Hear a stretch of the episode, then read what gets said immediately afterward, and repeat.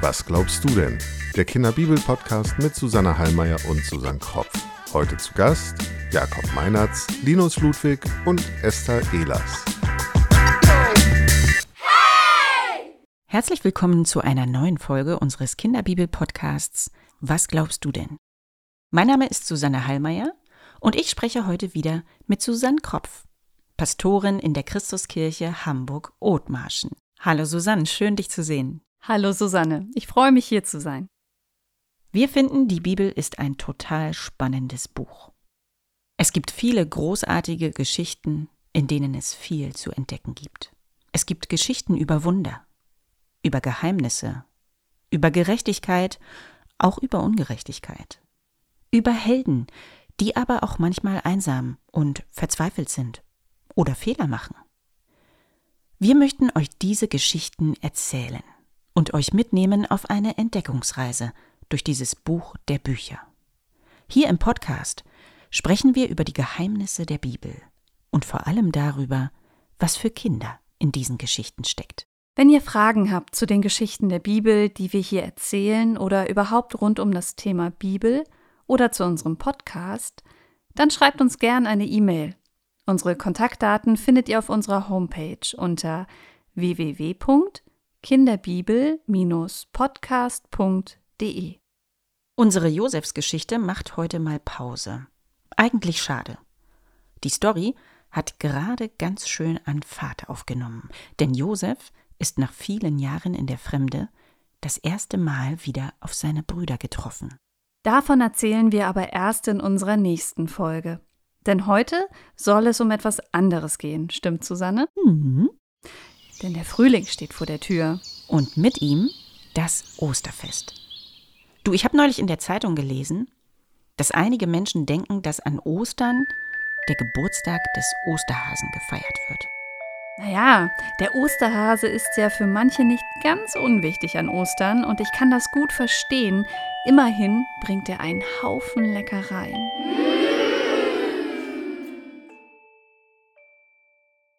Aber an Ostern feiern wir etwas anderes. Für Christinnen und Christen ist das Osterfest das älteste und auch das wichtigste Fest im Jahr. Warum das so ist, haben wir euch in unserer ersten Osterfolge aus dem letzten Jahr erzählt. Susanne, magst du uns noch einmal kurz erklären, was genau wir eigentlich an Ostern feiern? Na klar, gern. An Ostern geht es um Jesus. Den werden wir hier im Podcast ja erst noch kennenlernen. Die Geschichten von Jesus stehen im Neuen bzw. Zweiten Testament. Für Christinnen und Christen ist das Neue Testament von großer Bedeutung. Hier wird von der Geburt Jesu erzählt, von seinen Reisen, seinen Freunden, von den Geschichten, die er den Menschen erzählt und auch von seinem Tod und seiner Auferstehung. An Ostern feiern die Christinnen und Christen, dass Jesus stärker ist als der Tod, weil er an Karfreitag gestorben und am dritten Tag wieder auferstanden ist. Das bedeutet, für Menschen ist der Tod nicht das Ende ihrer Geschichte. Ostern steht also für die Hoffnung.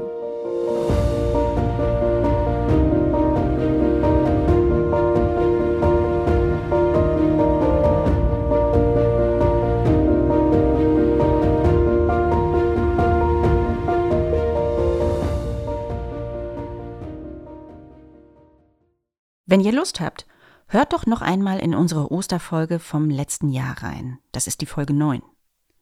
In dieser Folge haben wir über die verschiedenen Osterfeiertage und ihre Bedeutung gesprochen. Warum Ostern jedes Jahr auf ein anderes Datum fällt und über viele Osterbräuche. Eier färben, Eier suchen, den Osterhasen, das Osterfeuer und die Osterkerze.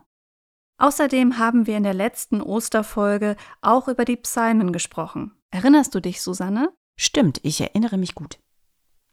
Die Psalmen sind in der Bibel im Alten bzw. Ersten Testament zu finden. Sie sind das Gebetsbuch des Volkes Israel.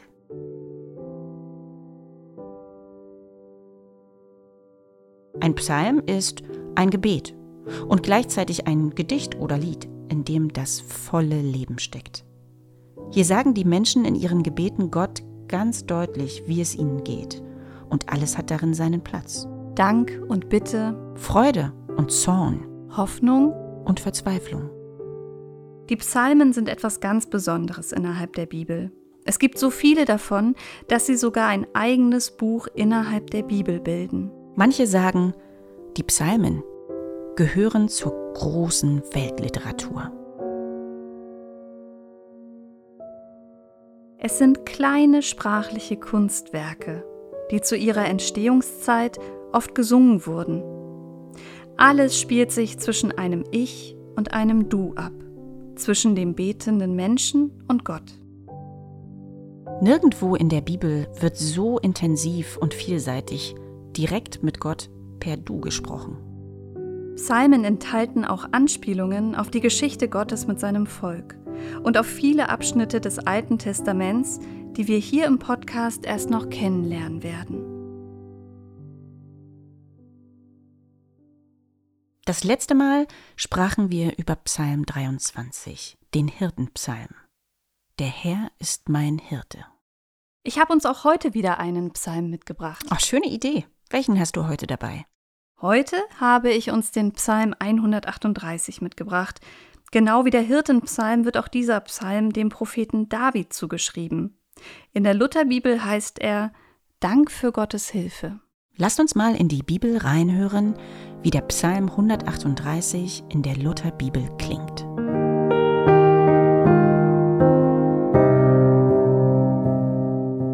Psalm 138 Dank für Gottes Hilfe.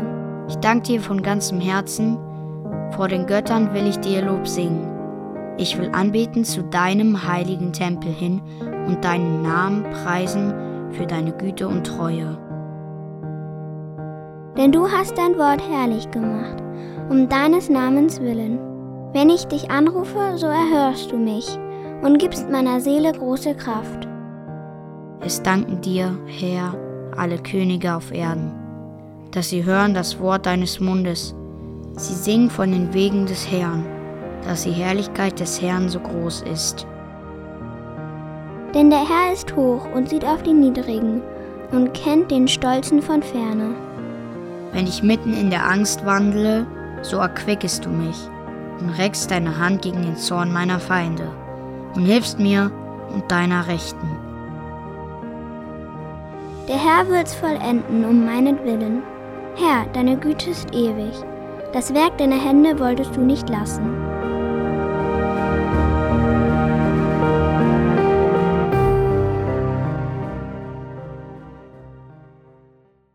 Worum geht es in diesem Psalm, Susanne? Ich würde sagen, hier wird Gott sehr gedankt, weil er einem Menschen zur Seite steht, ihn durch sein ganzes Leben begleitet und beschützt. Ganz egal, ob man gute Zeiten erlebt oder auch mal richtig wütend und verzweifelt ist. Der Betende in unserem Psalm ist sich immer ganz sicher, dass Gott bei ihm ist. Und man erfährt hier auch viel darüber, wie Gott so ist. Er hört zum Beispiel zu, wenn man mit ihm redet.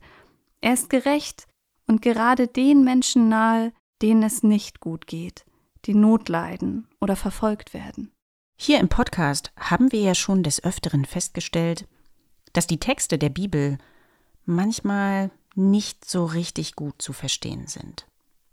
In Kinderbibeln dagegen werden die Originaltexte der Bibel von den Autoren und Autorinnen so niedergeschrieben, dass sie für Kinder gut zu verstehen sind.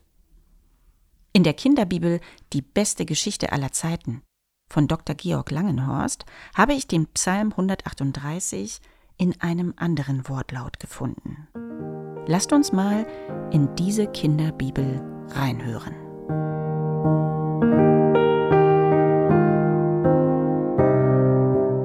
Nach Psalm 138 Ich will dir danken von ganzem Herzen. Ich will dir danken von ganzem Herzen. Vor der Welt will ich singen und spielen. Ich verbeuge mich vor dir, denn du bist treu, dein Wort dringt durch Ritzen und Spalten. Als ich Hilfe rief, gabst du mir Antwort. Du füllst meine Seele mit Kraft. Fern ist der Herr, doch er blickt tief herab. Hoch ist er, doch er sieht mich niedrigen.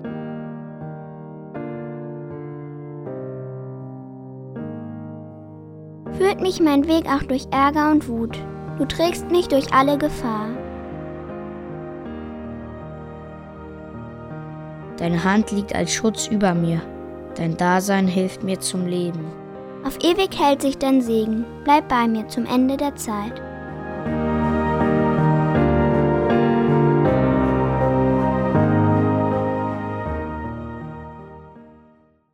Der Titel den der Autor Georg Langenhorst gewählt hat, bringt es ja schon auf den Punkt. Ich will dir danken von ganzem Herzen.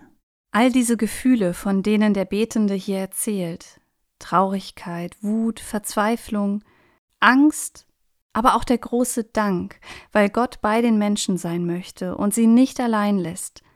All das finden wir auch in der Ostergeschichte. Die Ostergeschichte erzählt uns von Jesu Tod und seiner Auferstehung. Eine nahezu unglaubliche Geschichte. Am Ende wissen wir, und so viel dürfen wir schon verraten, an Ostern feiern wir, dass das Leben stärker ist als der Tod. Und dafür danken viele Menschen Gott bis heute. Apropos Ostern. Sag mal, Susanne, würdest du dich als Osterprofi bezeichnen? Profi, na. Aber durch das Theologiestudium habe ich mich ziemlich intensiv mit dem Thema auseinandergesetzt. Mir sind ein paar Sachen rund um das Osterfest aufgefallen, die ich mir nicht erklären kann. Na, jetzt bin ich gespannt. Hm, ich habe ein paar Osterfragen für dich mitgebracht, auf die du vielleicht eine Antwort hast. Ich gebe mein Bestes. Leg mal los. An Karfreitag gedenken Menschen in der Kirche der Kreuzigung Jesu und seines Todes. Was bedeutet das altdeutsche Wort Kara im Wort Karfreitag? Kara bedeutet so viel wie Jammer oder Kummer. Im Sinne der Wortherkunft ist Karfreitag ein Tag des Kummers, denn an diesem Tag gedenken Christinnen und Christen der Kreuzigung Jesu, also seinem Tod. Bei uns in Deutschland ist der Karfreitag in allen Bundesländern ein gesetzlicher Feiertag. Das stimmt. In einigen Ländern ist das übrigens nicht so, zum Beispiel in den Vereinigten Staaten von Amerika. Der Schutz von allen Sonn- und Feiertagen ist in der Bundesrepublik Deutschland durch das Grundgesetz besonders herausgestellt. An diesen Tagen gelten bestimmte Regeln. Zum Beispiel dürfen grundsätzlich keine Autowaschanlagen geöffnet sein.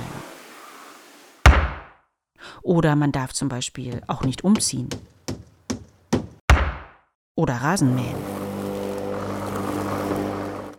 Einfacher gesagt, vieles, was die Ruhe des Tages stört, ist nicht gestattet. Welche Regeln an diesen Tagen gelten, hängt auch ein bisschen davon ab, wo ich wohne. In Bayern oder Brandenburg gelten teilweise andere Regeln als in Hamburg. Karfreitag ist aber ein besonderer Feiertag, oder? Ja, auf jeden Fall. Für Christinnen und Christen ist der Karfreitag ein Tag der Trauer. Er gilt daher als ein stiller Feiertag. Stille Feiertage sind besondere Feiertage. Hier gelten spezielle Regeln. An Karfreitag ist in den meisten deutschen Bundesländern zum Beispiel das Tanzen in Diskotheken und Lokalen verboten. Aber zum Teil auch öffentliche Sportveranstaltungen. In manchen Bundesländern den ganzen Tag, in einigen nur zu bestimmten Uhrzeiten. Und es gibt zum Teil auch die besondere Regel, dass Gottesdienste nicht durch Lärm gestört werden dürfen. Diese Regelungen an Karfreitag gelten für alle Bürger in Deutschland. Egal ob und wenn ja, welcher Religion sie angehören. Anders ausgedrückt, selbst wer sich nicht dem Christentum verbunden fühlt, muss an Karfreitag Rücksicht nehmen. Sag mal, es wird immer davon gesprochen, dass Jesus am dritten Tage von den Toten auferstanden ist. An welchem Wochentag ist Jesus auferstanden? Sonntag oder Montag? Also, die Auferstehung feiern wir am dritten Tag nach Jesu Kreuzigung. Freitag wurde er gekreuzigt, der erste Tag. Am zweiten Tag, am Kar-Samstag, lag er im Grab. Und am dritten Tag entdeckten Maria Magdalena und einige weitere Frauen das leere Grab, denn er war auferstanden. Daher feiern wir die Auferstehung am Ostersonntag mit der frohen Kunde, der Herr ist auferstanden. Er ist wahrhaftig auferstanden. Das ist die Antwort der Gemeinde. Ganz genau.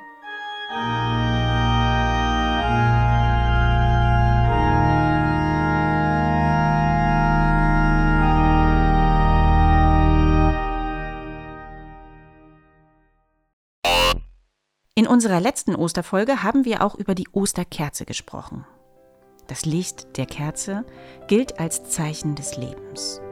In den christlichen Kirchen erhält die Osterkerze die Osternacht und steht für Jesus Christus, der Licht in die Dunkelheit gebracht hat. In der Osternacht von Kar-Samstag auf Ostersonntag wird die Osterkerze entzündet und in die dunkle Kirche getragen. Die Gläubigen können ihre mitgebrachten Kerzen an der Osterkerze entzünden und in der dunklen Kirche brennt am Ostermorgen ein Lichtermeer.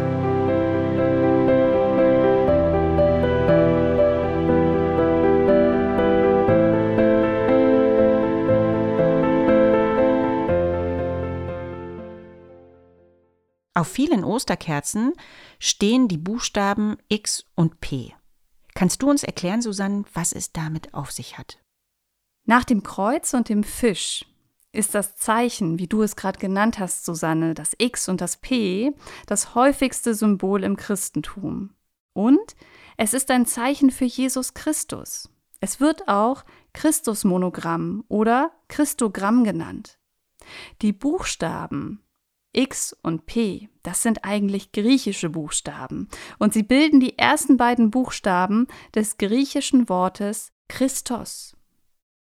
Das X, das nennt man eigentlich das Chi und das P ist ein Rho, also ein Chi und ein R steht für Christos.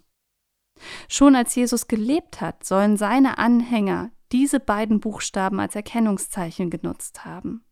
Die ersten Christen konnten sich untereinander hiermit als Gleichgesinnte zu erkennen geben. Also quasi sowas wie ein Geheimcode. Ganz genau. Cool. ich habe mal gehört, dass es früher in Kirchen eine Tradition des Osterlachens gab.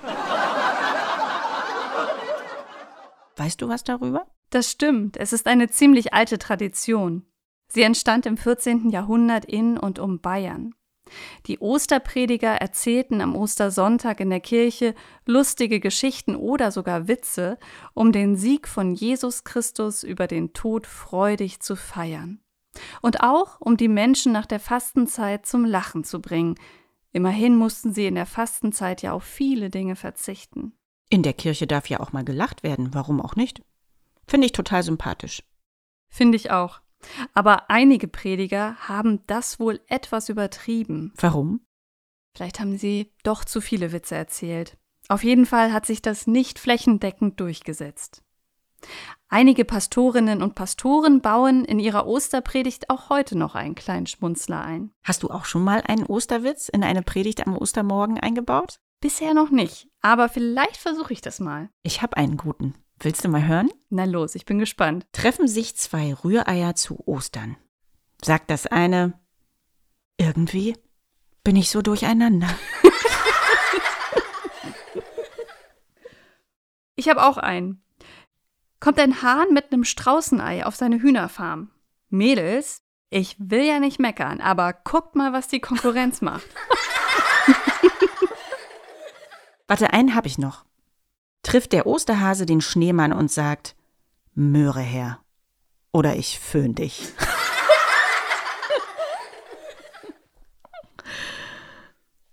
Wir haben noch ein paar interessante Daten und Fakten rund um das Osterfest für euch recherchiert. Passt mal auf. Let's go!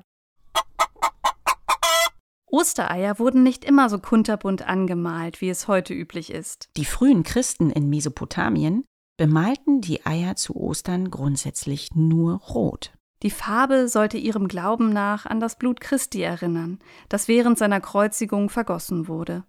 In Griechenland werden noch heute vielerorts Eier nur rot gefärbt. Du, meine Ostereier sind auch meistens rot. Echt? Warum denn? Weil es schlicht meine Lieblingsfarbe ist. Ah.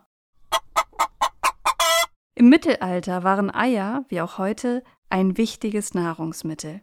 Sie hatten darüber hinaus aber noch eine weitere Funktion. Das stimmt. Das Ei hatte sogar eine relativ große Bedeutung für die Menschen im Mittelalter, denn es war auch ein Zahlungsmittel. Bauern haben zum Beispiel ihre Steuern mit Eiern bezahlt. Susanne, wer hat wohl den schönsten Osterstrauch mit den meisten bunten Eiern? Ich habe extra für unsere heutige Osterfolge recherchiert. Pass mal auf.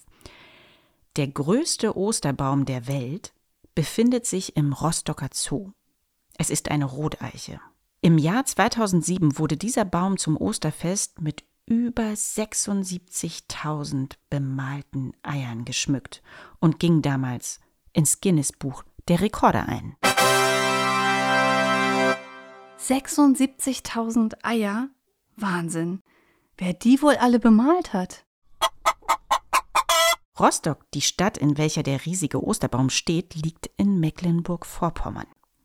Die Menschen in den neuen Bundesländern gingen dem Brauch des Ostereierbemalens stärker nach als jene in den alten Bundesländern. Es gab vor fünf Jahren mal eine Statistik, dass in Brandenburg, Mecklenburg-Vorpommern und Thüringen die Hälfte aller dort lebenden Menschen zum Osterfest Ostereier bemalt. Schlusslicht dieser Statistik waren übrigens die Hamburger. Hier bei uns in Hamburg bemalt wohl nur jeder vierte Einwohner Ostereier. Mehr nicht? Ja, komisch, oder? Hm. Also wir malen haufenweise Eier an. Und ihr? Ja klar, wir auch. Also ich mag es ja bunt zu Ostern. Aber vor allem finde ich es großartig, dass es zu Ostern mehr Schokolade gibt als sonst.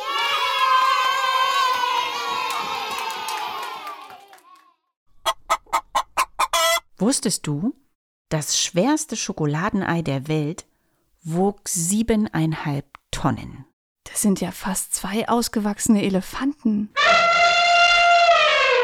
Oder 75.000 Tafeln Schokolade. Wow! Krass, oder? Ja. Diese gigantische süße Köstlichkeit gab es vor zehn Jahren in Südargentinien. Das tonnenschwere Schokoladenei war über acht Meter hoch. 27 Konditoren haben zwei Wochen daran gearbeitet, bis es fertig war. Wer das wohl alles aufgegessen hat? Gute Frage. In Deutschland werden übrigens deutlich mehr Schokohasen als Schoko-Weihnachtsmänner hergestellt. No, no, no! Echt? Das hätte ich jetzt nicht gedacht. Der Schoko-Weihnachtsmann hat einfach mehr Konkurrenz als der Hase. Ah, na Logo.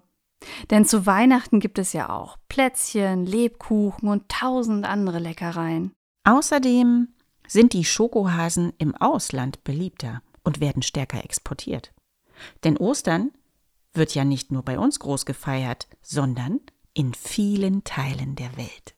Zu Ostern feiern zwar alle das gleiche Fest, aber die Sitten und Gebräuche unterscheiden sich von Land zu Land. Wir haben uns mal ein paar Ostertraditionen aus anderen Ländern für euch angeschaut.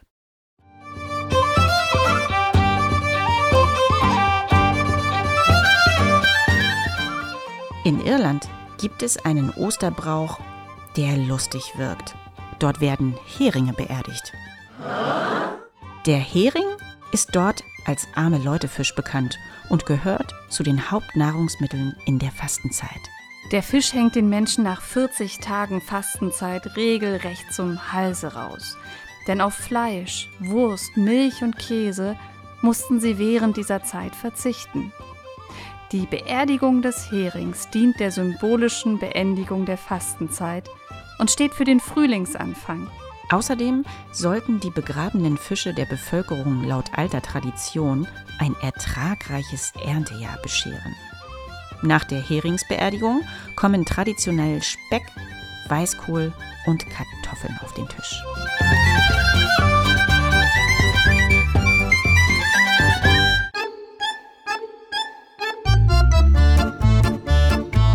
Auch in Russland war es seit dem 17. Jahrhundert üblich, sich an Ostern Eier zu schenken. Russische Adlige, allen voran der russische Zar Alexander III., ließen kostbare goldene Eier anfertigen. Sie heißen Fabergé-Eier. Diese weltberühmten Eier wurden in der Werkstatt von Peter Karl Fabergé in St. Petersburg angefertigt. Nach ihm wurden diese Eier benannt. Sie gelten damals wie heute als Inbegriff höchster Schmiedekunst. Denn sie waren aus Emaille, Gold, Silber und Platin gearbeitet und mit Edelsteinen verziert. Bei diesen prunkvollen Ostereiern wurde nicht nur das Äußere bewundert.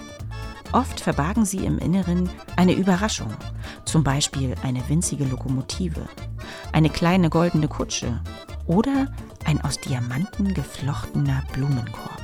Das klingt ja wie ein Ü-Ei. Ja, nur teurer. Viel teurer. Zur Osterzeit warteten damals alle am Zarenhof gespannt, was sich der Meister Fabergé wieder ausgedacht hatte. Einige dieser kostbaren Ostereier der russischen Zarenfamilie kann man sich auch heute noch in Museen in Moskau und Petersburg anschauen.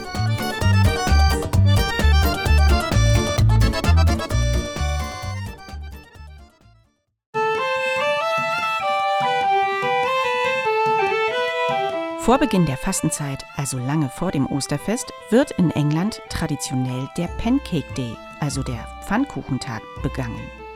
Männer und Frauen sollen sich mit einer Schürze bekleidet auf dem Marktplatz versammeln.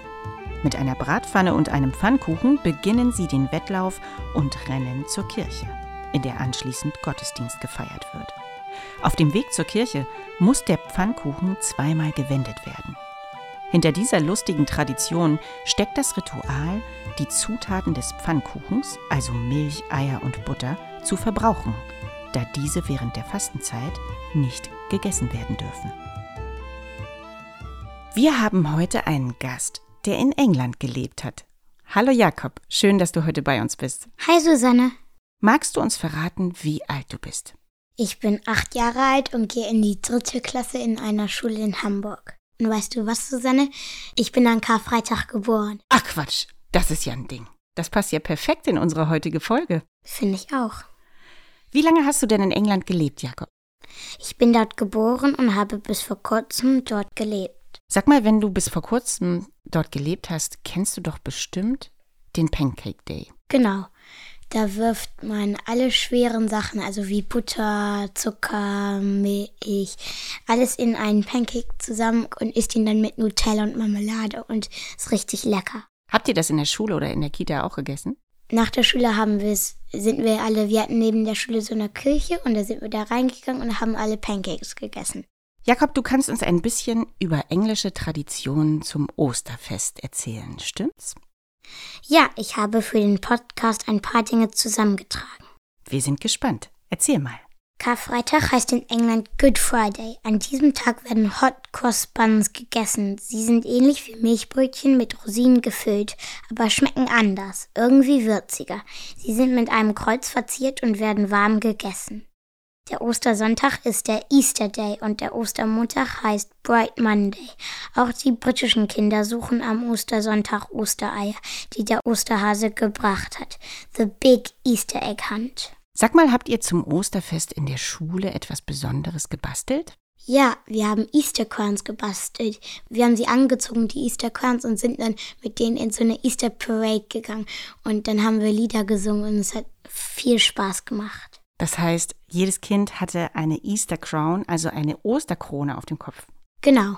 Ach toll. Vielen Dank und frohe Ostern, Jakob. My pleasure. Happy Easter.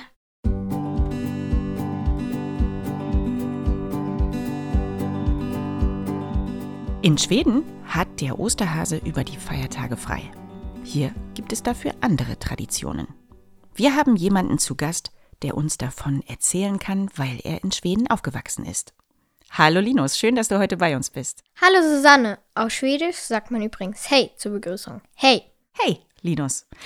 Magst du uns verraten, wie alt du bist? Ich bin zehn Jahre alt und gehe in die vierte Klasse in einer Schule in Hamburg. Magst du uns verraten, wie lange du in Schweden gelebt hast? Ja, ich bin dort geboren und habe bis vor zwei Jahren in Malmö gelebt. Verrat uns mal, stimmt es eigentlich, dass in Schweden gar nicht der Osterhase kommt? Das stimmt. In Schweden versteckt nicht der Osterhase die Ostereier. Stattdessen verschenken die Schweden große bunte Pappeier mit Süßigkeiten. Und dekoriert wird mit gelben Küken und bunten Federn. Oh, das klingt schön. Ich habe mal gelesen, dass es in Schweden Osterhexen gibt. Das stimmt. Das ist eine beliebte Tradition in Schweden. Aber ist gar nicht gruselig. Kinder verkleiden sich an Ostern als Osterhexen. Påskkärringar. Schwedisch ist eine coole Sprache. Sie ziehen bunte, altmodische Kleider an und malen sich Sommersprossen ins Gesicht. Dann ziehen die Osterweiblein Påskkärringar von Tür zu Tür. Sie wünschen frohe Ostern und verschenken selbstgemalte Bilder. Die kleinen Osterhexen sind sehr beliebt und bringen einen Frühlingssegen in die Häuser. Und dafür bekommen sie Süßigkeiten. Was hat dir denn an Ostern in Schweden besonders gut gefallen? Wir haben an der Westküste gefeiert. Dort gibt es immer riesige Osterfeuer und ein Feuerwerk. Das fand ich super. Vielen Dank und frohe Ostern, Linus. Tack så mycket. Das heißt Dankeschön. Glad påsk. Das heißt frohe Ostern auf Schwedisch.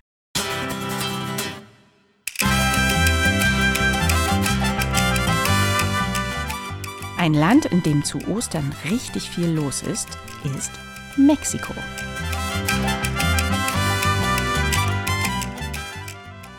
Wir haben heute noch einen weiteren Gast, nämlich Esther. Hallo Esther, schön, dass du heute bei uns bist. Hallo Susanne. Wie alt bist du, Esther? Ich bin 13 Jahre alt und gehe in die siebte Klasse einer Schule in Schleswig-Holstein. Du hast einige Jahre in Mexico City gelebt und bist dort zur Schule gegangen, stimmt's? Das stimmt. Vor meiner Geburt sind meine Eltern und große Schwester in die USA gezogen. Da kam ich dann zur Welt. Als ich vier Jahre alt war, sind wir dann nach Deutschland gegangen, haben hier vier Jahre gelebt und sind dann für weitere drei Jahre nach Mexiko gezogen. Wow, dann sprichst du viele Sprachen, oder?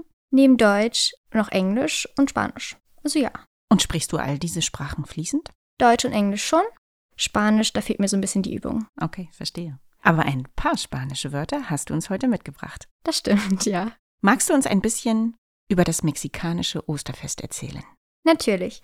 In Mexiko heißt die Karwoche Semana Santa. Das heißt übersetzt die heilige Woche. Das Osterfest heißt Pascua. Der Ostersonntag ist der höchste katholische Feiertag in Mexiko. Du musst wissen, Susanne, in Mexiko sind die meisten Menschen katholisch. Ach, das ist ja interessant. In vielen, vielen Dörfern Mexikos veranstalten die Bewohner Osterprozessionen, an denen die gesamte Gemeinde teilnimmt. Am Palmsonntag gibt es Prozessionen, wo jeder sehen kann, wie Jesus nach Jerusalem einzieht. Vor den Kirchen kann man tolle Kunstwerke aus geflochtenen Palmblättern kaufen. Am Karfreitag, Viernes Santo, stellen sie den Kreuzgang Jesu nach. Und die Hauptdarsteller tragen auf ihrem Weg zum Teil echte Dornkronen und massive Kreuze. Das klingt beeindruckend. Ja, finde ich auch. Und nach der Sonntagsmesse am Ostersonntag, Domingo de Pascua, feiern die Menschen mit ihren ganzen Familien zu Hause oder auf den Plazas bei Musik, Tanz und Essen. In Mexiko ist die Osterwoche auch die Hauptferienzeit des Jahres. Schulen und oft auch Geschäfte schließen in dieser Zeit. Und viele mexikanische Familien machen während der Semana Santa Urlaub. Vielen Dank und frohe Ostern, liebe Esther. Muchas gracias. Feliz Pascua.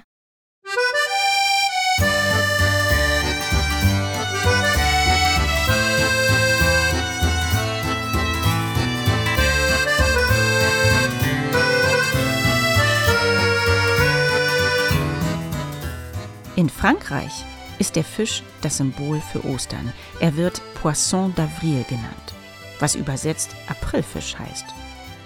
Eigentlich kommt der Osterfisch seinem Namen nach erst am 1. April. Trotzdem spielt er in Frankreich an Ostern eine große Rolle. Für Kinder ist der Osterfisch ein großer Spaß und ähnelt ein wenig einem Aprilscherz. Die Kinder versuchen den Erwachsenen unbemerkt einen Papierfisch auf den Rücken zu kleben.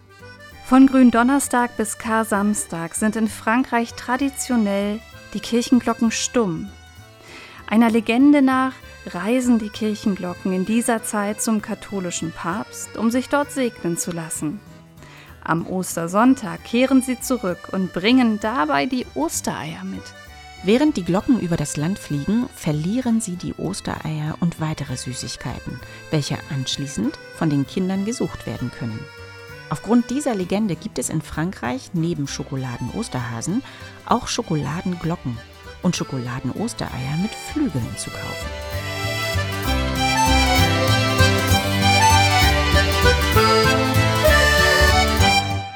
Es ist echt spannend, was an Ostern in aller Welt passiert.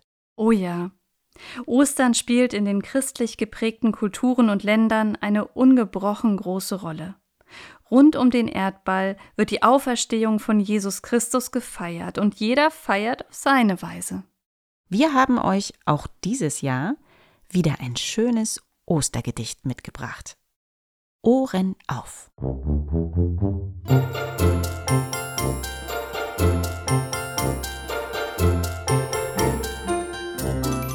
Osterhas von Friedrich Göll. Schaut, wer sitzt denn dort im Gras? Das ist ja der Osterhas. Guckt mit seinem langen Ohr aus dem grünen Nest hervor, hüpft mit seinem schnellen Bein über Stock und über Stein. Kommt die Kinder, kommt und schaut, schon hat er das Nest gebaut, also fein von Gras und Heu und so lind von Moos und Spreu.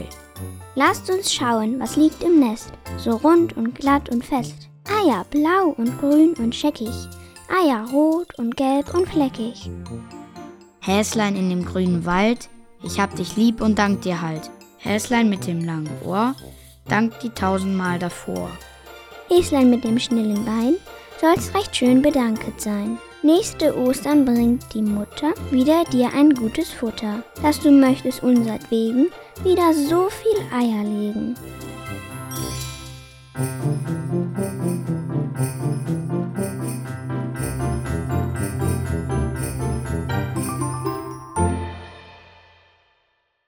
Ein schönes Osterfest. Frohe Ostern!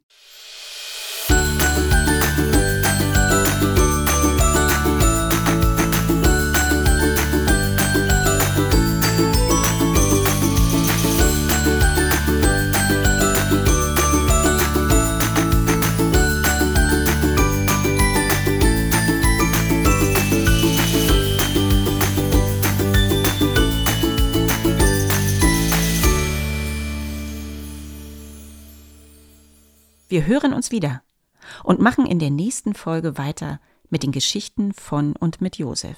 Hier im Kinderbibel-Podcast. Was glaubst du denn?